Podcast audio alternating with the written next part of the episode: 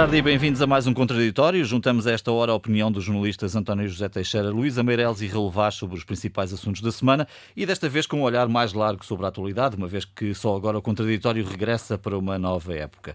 E por isso impõe-se julgo, eh, começamos por analisar o clima político pós-férias, pré-orçamento, em cima daquilo que muitos dizem ser a segunda onda da pandemia de Covid. Começo por ti, Raul. Que notas mais importantes queres destacar neste regresso? João, está aí um 31 que provavelmente também vai uh, estender-se à questão política. Uh, todos os sinais vão nesse sentido. é evidente que aquela União Nacional que se foi criada, e bem, no começo da pandemia tinha os dias contados. Quando se fossem mais claras e evidentes as consequências sociais e económicas para as famílias e para as empresas, uh, era óbvio, todos nós sabíamos isso, que uh, aquela maionese ia deslaçar, ou seja, os partidos, legitimamente, uh, até porque poderão ter dif ideias diferentes sobre um problema, começaram a seguir cada um o seu caminho. E porquê? Porque há um orçamento de Estado muito difícil de construir que está aí, há eleições presidenciais que estão aí, há alteração uh, naquilo que é a avaliação de alguns partidos políticos pelos portugueses. O Chega a crescer, o CDS praticamente uh, nas ruas da amargura, se me é permitida a expressão.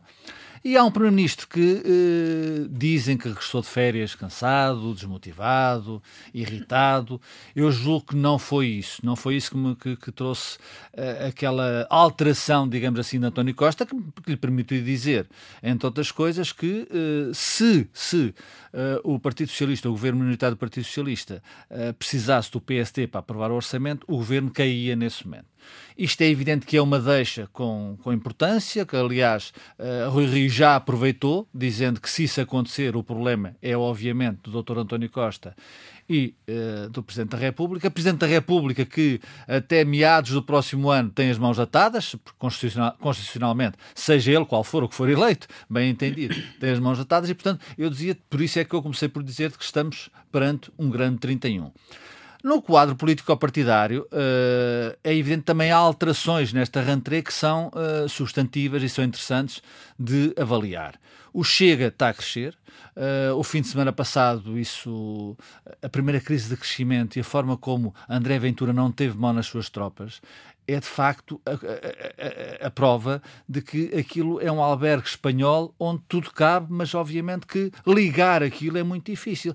Porque há gente, como o próprio André Ventura disse aqui numa entrevista uh, à, à, Antena 1, há gente que vem do PST, há gente que vem do PCP, há gente que vem do CDS. Ele esqueceu-se de dizer, propositadamente, que há gente que vem de outros sítios também e que vem da extrema-direita, que são infiltrados da extrema-direita e que, obviamente, eh, nesse caldo político ou partidário é muito difícil de gerir. Eu estou a falar disto porque. Ele próprio disse que era um partido, partido era incontrolável. Incontrolável. E aquilo que aconteceu em Évora é, obviamente, a primeira prova de um crescimento desorganizado. Ou seja, uh, aquela infância não está ainda, uh, ainda não encontraram uma creche para, para, para, para, para as regras e para as ordens. Ao CDS, a direita, entretanto, não consegue, uh, vai minguando com o CDS com 1,1% na última sondagem, é uma coisa muito preocupante para o CDS e, na minha opinião, para a sociedade portuguesa. Uh, o PST não descola uh, para ter aquela envolvência e aquela mobilização que pudesse dar a ideia de que há uma alternativa à direita. E António Costa quer aprovar o orçamento à esquerda. Só que, só que as condições de aprovação do orçamento à esquerda não são fáceis, porque o Bloco de Esquerda, que é aquele que aparentemente está mais disponível, uh, já pôs condições, e as condições são o novo banco, nem mais não estão para o novo banco. Eu não sei como é que se faz, sinceramente não sei como é que se faz, mesmo que, isso se retire da orçamentação uh, institucional, esse dinheiro tem que ser buscar a algum lado, portanto não sei como é que se faz. Uh, e depois há a questão das leis laborais. E aí uh, é evidente que a porca torce o rabo, porque tanto o Bloco e particularmente o Partido Comunista que eu acho que se este orçamento fosse aprovado, for aprovado à esquerda, era muito importante, e aí o Presidente da República tem vincado essa ideia, eu acho que Marcelo Rebelo Sousa tem razão, era muito importante que não fosse só aprovado por uma parte da esquerda, ou seja, que fosse aprovado pelo Bloco e também pelo Partido Comunista Português, mas há questões que de facto chocam, há exigências dessa área política que chocam com as regras uh, da União Europeia do, da, uh, que uh, proporcionam a tal bazuca, ou seja, a bazuca só bem, só vem se nós eh, não mexermos em algumas leis, particularmente em termos de matéria laboral, que estão em vigor em Portugal. Este é o quadro onde António Costa uh, chegou, não irritado, uh, não uh, cansado, não desmobilizado, mas muito, muito realista. E ele sabe, e ele sabe que para evitar uma crise política que tem que ser evitada a todo custo, eu penso, também penso, deixa-me dizer para terminar, penso que este orçamento, de uma forma ou de outra, será aprovado. Este orçamento será, porque Portugal vai presidir a União Europeia, porque o quadro presidencial tem um hiato que, que de mãos atadas, como eu já disse, e, portanto, Agora, o orçamento, a perspectiva que se faz de uma pandemia, uh, de uma legislatura que obviamente devia ser construída com alguma união em termos de, de, de, de resposta à crise, o orçamento de 2022 e o ano 2021, acho que podem ser um 31 político. Luísa, concordas com este número, com o 31 ou aqui? Ou... Sim, concordo. Eu até podia que dizer ganha? que, em vez de 31 político, podia dizer-se a corda está muito esticada. Sim. A sensação que eu tenho é que nós estamos mesmo tipo acrobatas de circo, não é? Com uma corda esticadíssima e andar todos e em cima dela. E no orçamento? Achas que isso é possível? Não sei se pode partir no orçamento. Por, uh, acho que o Raul tem razão em relação a isso. Agora, vejo com muita dificuldade. A mim é o contexto geral, estás a ver? Que é assim: uh, de facto, não houve férias políticas, independentemente da Covid, que, que, também tem implicações políticas, aliás, como o Raul disse, politicamente isto nunca parou. E nós agora temos um cenário completamente diferente, que é uh, esta declaração de esticar a corda do, do, do primeiro-ministro, dizer que o orçamento tinha que ser, que se, que se o, no dia em que o orçamento tivesse que ser aprovado do PSD, pelo, do, do PSD, o governo caía. Portanto, isto é uma forma de pressão sobre o Bloco de Esquerda. O PS, porque é aquele que tem mais eh, liberdade ou se mostra disponível, como disse o Raul, para, votar, para o votar, mas a verdade é que o PC também tem dado sinais altamente contraditórios e cadensam esta, este cenário político. Antigamente nós estávamos habituados a, primeiro, o Costa negociava com o Jerónimo, não é? Com o PC, e depois fazia-o com o BE, com o Bloco de Esquerda. Neste momento o BC, o PC que vai ter o seu congresso no final de novembro. Nem tão pouco se sabe como é que será a sucessão de Jerónimo, porque ele, ele, ele eu lembro, ele numa entrevista à Lusa, ele já tinha dito que uh, é da lei da vida sair, mas que não ia tirar as pantufas, não ia calçar as pantufas. Uhum. Mas seja como for, ele nesta última festa do Avante até foi dando algumas coisas. Portanto, nós podemos ter uma solução tipo como foi a do Álvaro Cunhal, que nomeou, quase assim, nomeou entre aspas, não é? No partido é sempre coletivo um, Carlos Carvalhas e depois ainda ficou um ano. Portanto, pode ser o João Ferreira, que é a estrela ascendente visível para o povo em geral. Candidato presidencial. candidato presidencial, candidato às europeias, candidato da, à Câmara. Câmara, enfim. É o candidato do PC. Mas pronto, pronto, o PC dá sinais, eles, a geringonça foi muito boa, mas uh, agora vamos, vamos, o PS continua a ser de direita e, quer dizer, não descansa. E depois temos esta preocupação do Chega, que eu acho que, até com tudo aquilo que ele disse, o Raul, é verdade, preocupa. Uh, ele é um líder muito. Uh, André Ventura é um líder uh, com características que ele já demonstrou para tentar dominar o partido, só eu que mando. Uh, porque é ele que nomeia os, depois os responsáveis distritais, a o, o, responsável da juventude, etc, etc. Aquilo e, é uma religião, ele aquilo parece uma religião. Chora. E é este homem que se propõe ser aquilo é- presidente, é, não é? é evangélico, não é? Tem é. E isto uh, coloca-nos até nós, jornalistas, uma, uma, uma, quer dizer, uma maneira de, temos que refletir sobre isto. É dar as notícias todas que ele diz, a dizer candida, a candidata cigana, candidata da marihuana em relação à, à Marisa, ou candidato plástico, ou diz isso tudo e outras barbaridades que ele também quer dizer, então, que as diga nas redes sociais, mas ele concita aos jornalistas daria, a dizê-lo. Eu daria as barbaridades todas. Não? Eu, eu tenho dúvidas. Eu tenho dúvidas eu porque as leituras sobre as barbaridades variam muito. Ah. Mas depois tu tens. Um, não. É, mas, depois... mas, sobre crise política, Luís, é, é difícil uh, admitir que alguém quer abrir a porta dessa crise, não é? Ah, Porque fica neste Não é por acaso que eu acho que Marcial Rebelo de Souza, no meio deste quadro em que ele tem as mãos atadas, e ainda ontem, não é? Ainda sim, na, sim. na CAP, ele, ele falou longamente sobre isso, não é? E portanto, não, é, eu já não me lembro qual era a frase dele em relação a esta. Um, se não, há, se não há uma garantia de aprovamento do orçamento, como é que vamos fazer aprovar um plano a médio e longo prazo? Porque isto, ainda, isto, isto também se, se intromete, se, articula se articula o, o com, com há 10 anos, articula há 10 anos e que vai atravessar três governos. E depois ainda temos a história do novo banco, que se a gente começasse a recordar como foi desde o princípio, como aquilo ficou mal visto internacionalmente, porque foram feitas mal as contas, eu não sei se vocês se lembram, mas esta história até remonta. Uh, os primeiros candidatos à compra do, do novo banco era o Anbank chinês, era a Fosun e era a Apollo.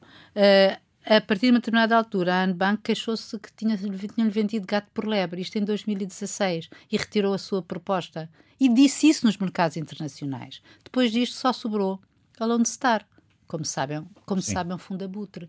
Como é que se resolve o problema do novo banco? Sim, senhora, nós vamos ter uma comissão de inquérito, como hoje ficou aprovada, acho muito bem, uh, mas é, é, um conjunto de coisas Acho que. Só se resolve eh, desbloqueando a última tranche, quer dizer, não há outra solução. Infelizmente, não há outra Enfim, solução. e em relação ao plano que aí vem, que era preciso alguma, de facto, uma concertação, porque aquilo são ainda três anos deste governo, quatro anos de um próximo e três anos do futuro, são dez anos.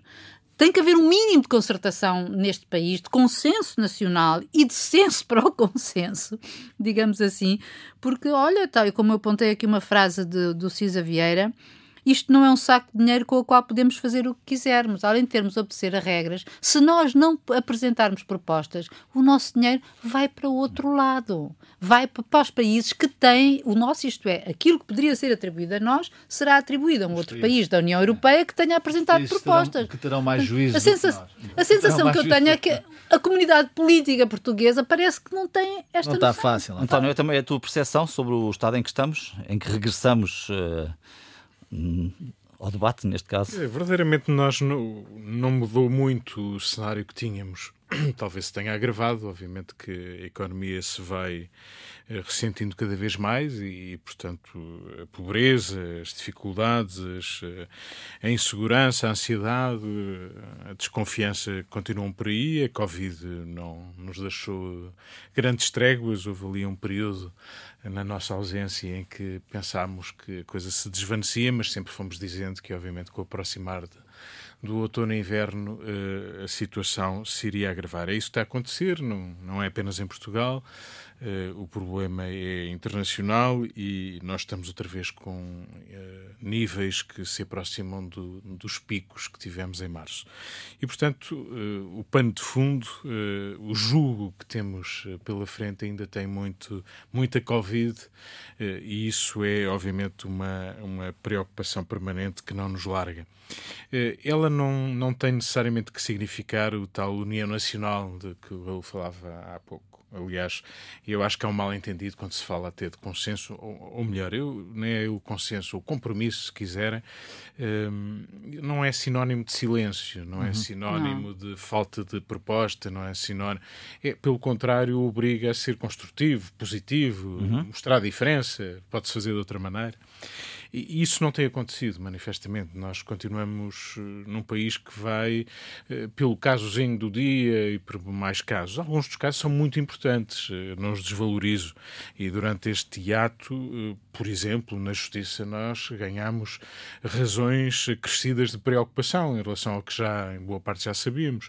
E, portanto, quando vemos juízes de tribunais superiores eh, envolvidos em casos, digamos, de, de grande dimensão e, e de grande, um, como dizer, um, gravidade, Quebrando a relação de confiança entre o cidadão Quebrando completamente a relação de confiança, interrogando-nos sobre o destino de processos que passaram pelas mãos, eh, interrogando-nos sobre o tempo que decorreu em que tudo isso foi acontecendo e tudo mais que não sabemos.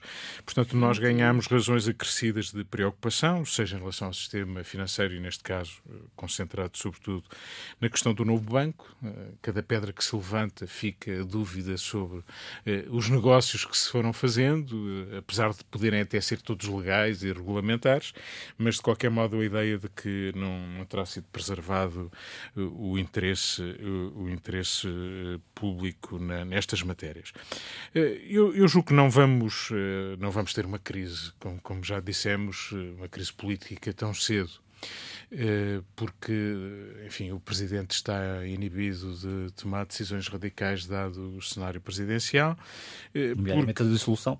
Certo, porque ninguém quer ficar com o ónus, obviamente, pôr em causa uh, financiamentos europeus, uh, digamos, soluções imediatas para a, a governação do país, mas estamos aqui sempre, mais uma vez, a assistir compromissos de geometria variável. Dizer, eu vou aprovar isto e fazer um acordo para o salário mínimo e sobre o novo banco, mas já vou votar contra aquilo. o partido A vai conseguir aprovar uma coisa que não é a proposta do governo, é outra coisa. Portanto, à direita e à esquerda, ontem o Presidente dizia isso com grande uh, discernimento, que ele estava preocupado uh, com a multiplicação, chamou-lhe assim, multiplicação de iniciativas legislativas uh, que podem criar um esvaziamento do quadro orçamental.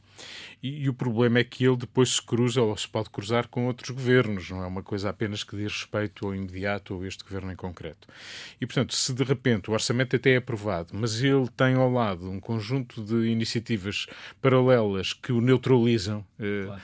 uh, tu, isto pode criar um impasse. E, de Sim. facto, politicamente a coisa, digamos, não tem aqui nenhum, nenhum uh, obstáculo inamovível, mas deixa é o, o país muito. o caso muito da, da, dos, dos, professores aqui há uns anos, há dois anos, salvo Sim, mas isto pode multiplicar-se por muitos outros claro. setores. E o grande problema é que nós temos uh, aqui um cenário, uma espécie de seguro financeiro europeu que nos deixa alguma tranquilidade, que mantém também, eh, enfim, um clima em que as taxas de juros estão a níveis baixíssimos, eh, como nunca estiveram, eh, e isso, apesar de tudo, nos deixa aqui um pouco mais, mais Só seguros. nos faltava essa. Exatamente, se, fosse, se isso não acontecesse, então era o descalabro absoluto. Nós já estamos fartos de dizer que esta é uma crise histórica, que a dimensão dela uh, não aconteceu no passado uh, muitas vezes, e, e na nossa história destas gerações, enfim, conhecemos a crise financeira de 2008, que teve reflexos que teve, mas foi limitada a determinadas geografias. Nós, a nossa desgraça global é que não temos para onde fugir, as coisas não estão melhor eh, em Inglaterra, nem na França, nem por aí, e, portanto, o grande problema é que nós não vimos eh, ninguém querer discutir eh, esta semana o plano de recuperação, quer dizer, discutiram-se o caso do novo banco, o salário Sim. mínimo, mas... Eh, Aquela sessão parlamentar foi... É, é, o, o, o, Olha, um outro ponto que eu acho triste. O debate parlamentar é, no, é uma coisa sem sentido.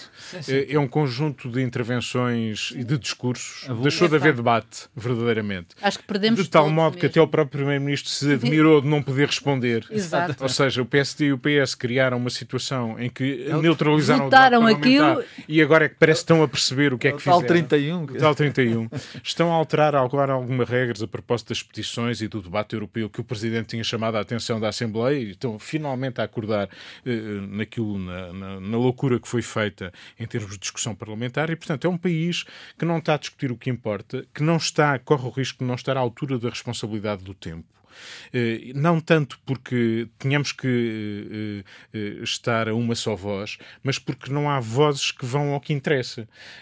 E o que interessa é discutir efetivamente onde é que podemos ou onde é que devemos gastar o dinheiro que está ao nosso alcance. E criar condições para o dinheiro vir. Criar condições para o dinheiro vir central. e criar condições é criar condições para que Bruxelas perceba a utilidade claro. daquilo que temos para apresentar. Fazer projetos. O PSD prometeu há poucos dias, Rui Rio disse que teria, iria apresentar propostas. Bom, a primeira ocasião que tinha era precisamente esta semana, não vimos nenhuma. Mas olha, até é, dia 15 de outubro que aquilo tem que ser entregue na União Europeia. Tem que estar entregue a 15 de outubro e a partir daí é negociado. E, portanto, estas são razões fundas de preocupação, mais do que uma crise política que não vai acontecer, embora a degradação do clima se possa, uh, possa acontecer, mas crise não vai haver, até porque o, o, o que temos pela frente em termos de poderes presidenciais, de orçamento para aprovar e de governabilidade do país não o permite. Vamos falar de presidenciais, há movimentações, Marcelo não anunciou a sua decisão, tivemos anúncios, entre outros, de Ana Gomes, Marisa Matias, João Ferreira, enfim, há outros candidatos, Raul, como é que está este tabuleiro de presidenciais? Está engraçado, Marcelo já foi lançado pelo Primeiro-Ministro António Costa né, naquele episódio da Alta Europa, portanto vamos Mas o próprio ainda não, não disse isto, nada. Formalmente ainda não, mas uh, é evidente que a pandemia veio alterar tudo Uh, aliás, alterou uh, as condições em que António Costa rejeitou uh, uma nova geringonça. Se houvesse pandemia, eu estou convencido que António Costa teria assinado com o, Partido Comunista e com o Bloco de Esquerda e também, obviamente, alterou o cenário das presidenciais. E porquê é que eu digo isto? Porque aquilo que era um passeio para Marcelo Belo de Souza vai dar algum trabalho a Marcelo Belo de Souza. Uh, não sei se esta alteração uh, económica, social e política teria levado à candidatura da Ana Gomes, uh, mas a candidatura da Ana Gomes é uma candidatura que se tem que ter em conta, a candidatura da Ana Ventura é uma candidatura forte, e depois há as candidaturas à esquerda, tradicionais, dos partidos, Bloco de Esquerda e Partido Comunista Português. não é por acaso que o Primeiro-Ministro, numa recente intervenção político-partidária para o seu partido, não sei se eram jornadas parlamentares, não, ou era a rentrée do Partido Socialista em Coimbra, salvo erro, disse que havia duas eleições importantes, quer dizer, que estávamos perante duas eleições importantes. Uma eram os Açores, que aliás é antes, são antes das presidenciais, é preciso, é preciso também lembrar que há eleições uhum. nos Açores, é, nós esquecemos disso, uh, embora não sejam eleições uh, que tenham... Nacionais? nacionais nem tenham uma dificuldade de, de, de provavelmente. Aconteceu na Madeira, não Ao contrário, exato, não há nada que vá alterar aparentemente, a democracia, obviamente, só quando se vota é que se tem os resultados, depois de votar. E há eleições, dizia o Primeiro-Ministro, autárquicas, são importantes, e ele não falou das presidenciais, que ficam precisamente entre as eleições dos Açores e as eleições autárquicas. Ora, António Costa uh, não dá ponto sem nó, quer dizer, portanto, ele quer retirar de expressão pública às eleições presidenciais. Porquê? E aí é uma dificuldade acrescida, e por isso ele veio realista. Uh, depois, com um ou outro grau, uh, com um, um, um outro, uma manifestação de alguma irritabilidade, mas ele veio realista, porque há aqui um imbróglio, um 31, que foi a expressão que eu utilizei no início deste programa, também em relação às presidenciais e também para o Partido Socialista. Porque, quer queiramos, quer não, Uh, se Marcelo for candidato, como toda a gente espera, e eu acho que Marcelo não tem condições para não deixar de ser candidato. Uh, não tem Só condições. pode ser, seria uma irresponsabilidade. Isso aí é que seria um grande 31. Isso é que seria um grande 31. Mas eu acho que não tem condições pessoais já nem falo políticas para não ser candidato, mas é evidente Marcelo sendo candidato e vai ser o mais uh, longe possível, até porque não, não, não vai, não, a situação permite menos a, a, confusão entre o papel de Presidente da República e o papel de candidato à presidência da República. Portanto, vai ser uh, lá para novembro. o mais que puder. O mais que puder. Mas aí, quer dizer, há, pessoas que têm o seu problema resolvido, ou seja, o, o, PSD tem o seu problema resolvido, independentemente daqueles que não gostam de Marcelo. O CDS vai ter, por muito que Francisco Rodrigues Santos uh, lhe custe, vai ter o seu problema resolvido, uh, e o PS não tem bem o seu problema resolvido. Ou seja, aquele quadro uh, que tanto se compara uh, de antigamente, do antigamente, em que Cavaco Silva uh, deu a mão a, a, Mário Soares, deu a mão no sentido de deu, deu 70%, contribuiu para esses 70%, mas foi um quadro completamente diferente. Foi um quadro afirmado perante o partido, quer dizer, obviamente que eles podiam votar noutros, mas quer dizer, Soares era o candidato do, do, do PST. isto, isto era evidente.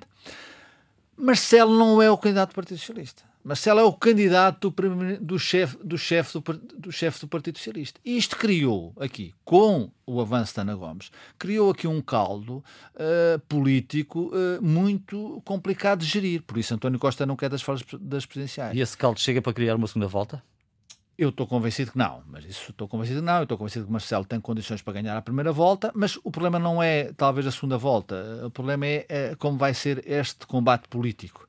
Vai ser um combate político muito duro. Vai ser um combate político muito duro. E João, é um combate político em cima de uma pandemia, em cima de uma crise social e económica gravíssima o Jornal Notícias hoje tinha uma, em manchete que há uma média de 500 famílias, 500 famílias, em média por dia, a pedir uh, para uh, pagar uh, a eletricidade e o gás em prestações. Isto é um, um exemplo real do, do, que está a acontecer aos portugueses. portanto, perante isto, ter uma campanha muito agressiva, porque eu acho que muito populista, e quando digo populista, ela não vai ser só da André Ventura. Ana Gomes tem características de campanha populista e vai, obviamente, exercer essas características. E perante isto, o Partido Socialista, uh, com a dificuldade do Orçamento de Estado, com a dificuldade da sua relação no plano uh, da bazuca de Bruxelas, e vamos ver até que ponto é que algumas figuras do Partido Socialista, uh, qual vai ser a sua posição pública eu estou a falar, estou-me a lembrar particularmente eh, de Pedro Nuno Santos, do ministro Pedro Nuno Santos, que cada vez tem mais influência uh, uh, no, no poder, ele, ele já disse que não votava a Marcelo, ele já disse que votaria num candidato à esquerda, e eu direi assim: o voto de Pedro Nuno Santos será em Ana Gomes? Hum. E Pedro Nuno Santos declarará publicamente essa sua vontade? Ou seja, não é por aí, não é por aí que o país vai mudar, mas estas eleições presidenciais podem alterar não só, obviamente, vai haver um novo presidente, seja ele quem for, mas podem alterar a relação de forças político-partidárias que neste momento existe em Portugal. Luís, o que é que é aqui de mais curioso nestas presidenciais, no momento em que estamos? Um, eu acho que as presidenciais, eu, eu, penso como a Raul, eu acho que vai Marcelo Rebelo de Souza atrás até porque lhe convém e como pelas razões ditas e porque também ele tem sempre a vantagem de poder fazer uh, campanha, digamos assim, uh, e, e, por isso um, eu acho que ele vai ganhar e provavelmente vai ganhar a primeira. Agora, é verdade que tu tens um. Eu acho que a entrada em jogo da Ana Gomes eh, foi muito bom, porque pelo menos desmonopolizou o discurso à direita ou à extrema-direita de, de, de, André Ventura, que se pretende, ainda por cima, uh, como um herdeiro de Sá Carneiro, não é? O que é uma coisa extraordinária. Mas uh, acho que, portanto, do, do, desse lado, eu acho que permite até, até facilita a vida a próprio Marcelo Rebelo de Souza. Uh, o facto de existir Ana Gomes. Ana Gomes, eh, eu confesso que até me surpreendeu depois do, do, golpe pessoal que ela teve, não é? E, eh, apesar de tudo, é uma mulher de coragem e de combates e avançou. E, e eu acho que ela fez bem, até porque não é só uh, pelos motivos que ela alega, enfim, tem toda, todo, todo o direito, como uma cidadã portuguesa com méritos e provas dadas no passado, mas também porque uh, a, a, o PS estava a ficar-se, digamos, uh, uh, esta simpatia das lideranças, ou pelo menos da suprema liderança do PS, uh, por Marcelo Rebelo de Sousa, efetivamente, não é partilhada por todos dentro não do PS. Não é só uma simpatia, é uma necessidade também. Pois, digamos assim, sim, é verdade. mas não é, não, não, é, não, não, não, não, não é partilhada. Ora, a gente também sabe. Não que... há consenso.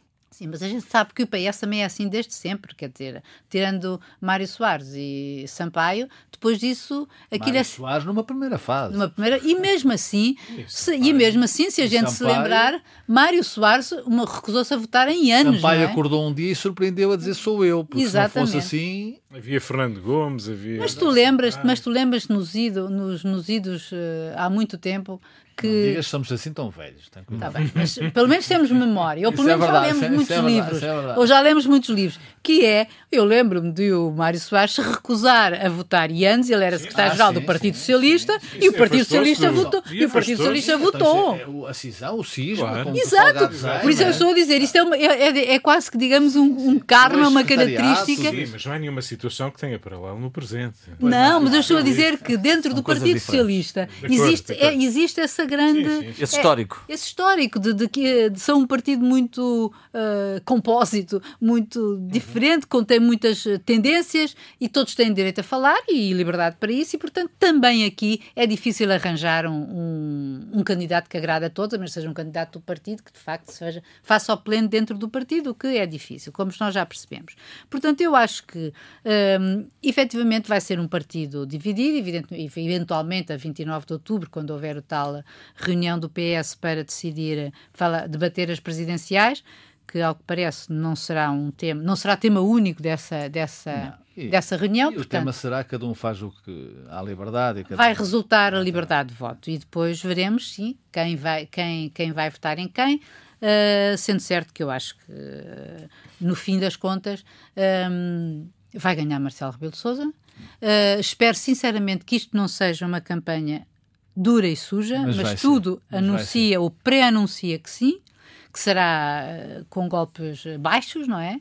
E, e, sujos verbalmente. Aliás, temos um candidato que não se importa de falar dessa maneira, e, e portanto, o que também é uma novidade na, no nosso discurso político. E, e também teremos outros, outros ataques de, de outro tipo, mais subreptícios, e que espero que não consiga, que espero que não, quer dizer, que não abalem no meio disto tudo, com, tal como a situação do país está a viver, espero que isto não abale muito a, a, a vida política, não é? O que, é que são bons resultados para os outros candidatos, não Marcelo, nomeadamente Ana Gomes, Marisa, João Ferreira, André Ventura? Acho que sumariamente, acho que Marisa Matias uh, pelo Bloco e João Ferreira pelo PC uh, eh, são, obviamente, candidatos indispensáveis dos respectivos partidos, mas são, acho que vão trazer pouca novidade.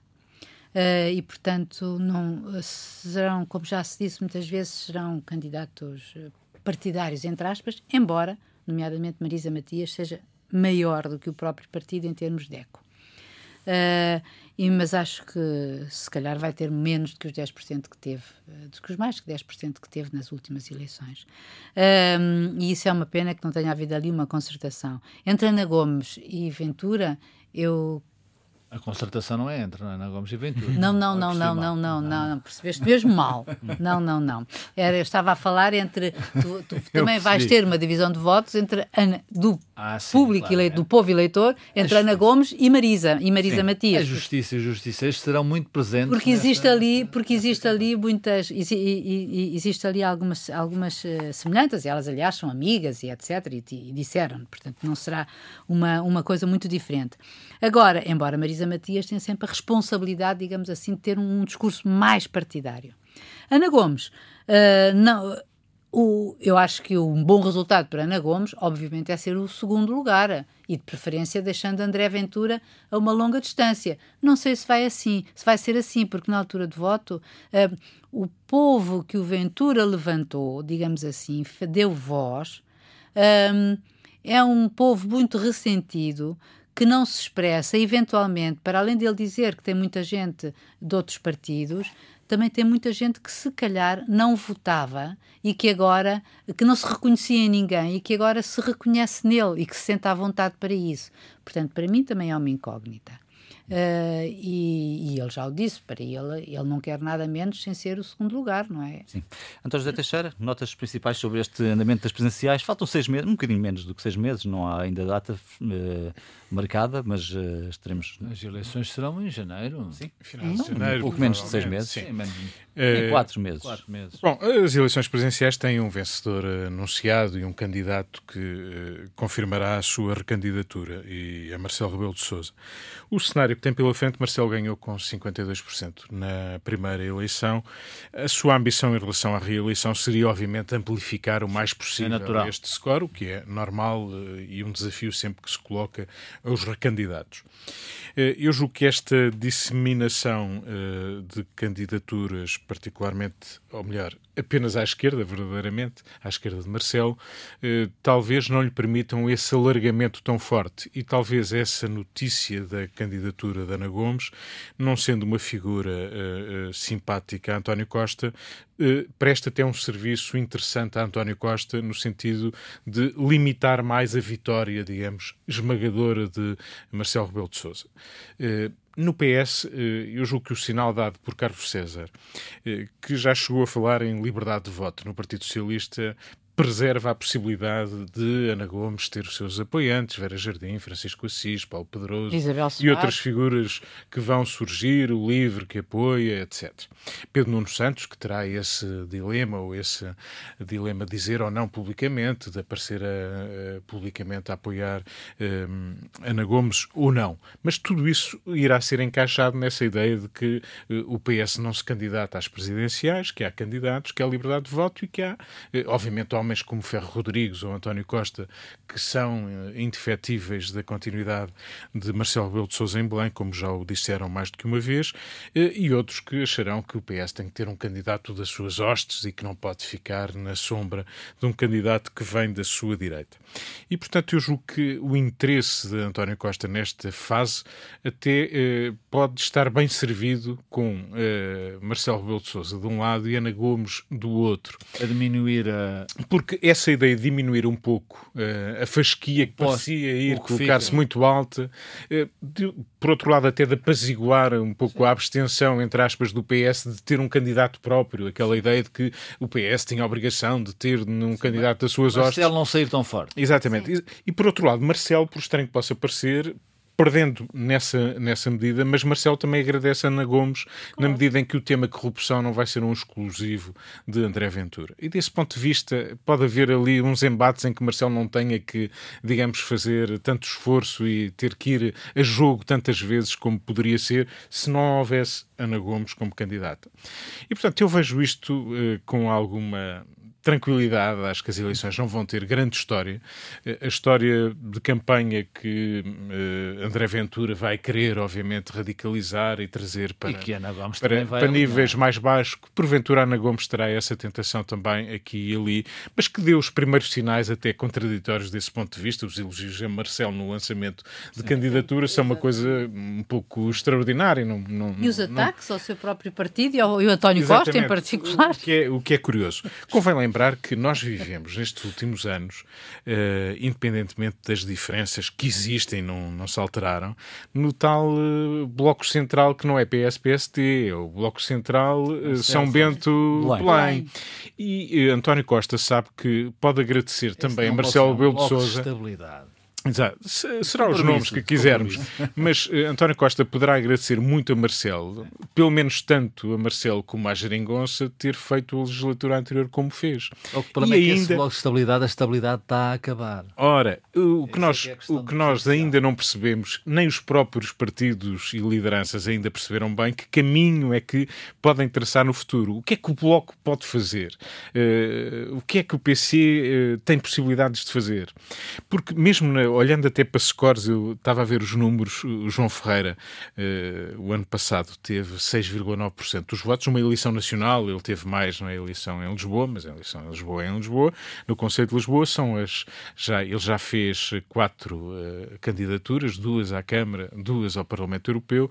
Bom, este 6,9% serão melhor do que aquela, uh, aquele score miserável que teve Edgar Silva há quatro anos com 4%.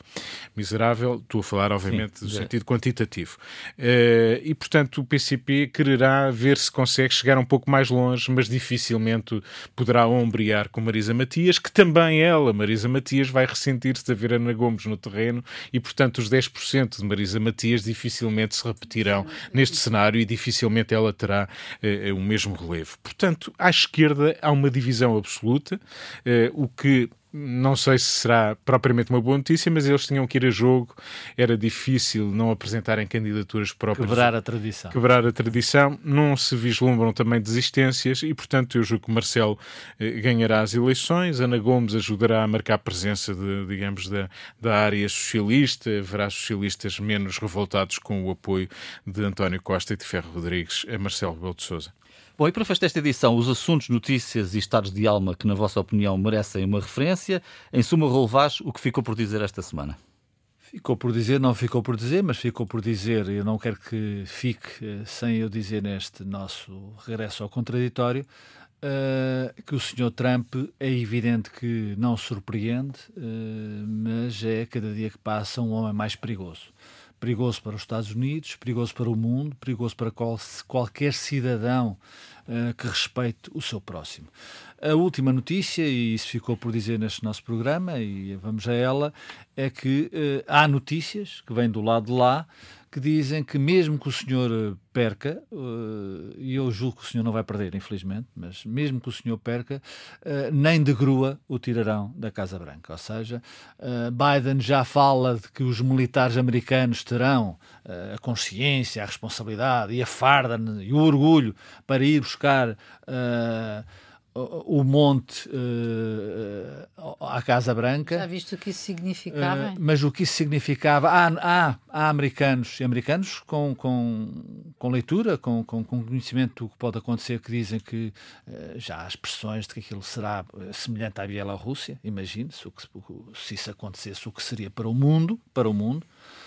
E, portanto, isto não pode ficar por dizer todos os dias. Como sabem, eu costumo dizer que é preciso rosnar a, a Trump, eu continuo a rejonar a Trump. Agora, se o senhor perder, e não aceitar a derrota, isto para o mundo é de facto um grande 31. Luís Amarelos, na tua opinião, o que é que ficou por dizer esta semana? Bom, muita coisa, não é? Claro. Eh, eu própria tinha várias opções, mas hoje, eh, subitamente, eh, quando comecei a ver as notícias, fui surpreendida por uma, que é uma pena nós não podermos desenvolver, o tema em si, e que eu acho que também é do foro internacional, eu acho que o contraditório também se tem que debruçar sobre isso, porque nós não vivemos aqui isolados na, na aldeia portuguesa, não é? Não é gaulesa, mas é lusa, que é a demissão do. Foi forçado a demitir-se o senhor Christian Gram, que é o presidente dos Serviços Militares de Intelligence alemão, do Serviço Alemão de Intelligence Militar. É um organismo que se chama MAD, cujas abreviaturas é MAD. Foi demitido ontem pela Ministra da Defesa alemã, que é a antiga líder da CDU, a senhora Kramp, Karen Bauer, portanto, a AKK, que substituiu a, a Ursula von der Leyen na pasta. E que, porque ele não colaborava com o organismo que dentro do Bundestag, portanto, do Parlamento e da, da, das instituições alemãs, uh, estavam a investigar a presença de elementos da extrema-direita nazis dentro das forças especiais. Portanto, já em junho, a Ministra da Defesa dissolveu um grupo de forças especiais militares alemãs por causa da sua da, da, existência destes elementos, entre os quais a descoberta, uh, por exemplo, na casa de um deles, de 6 mil munições, 2 quilos de um explosivo altamente potente, o que às vezes me faz lembrar que tanques é uma paródia.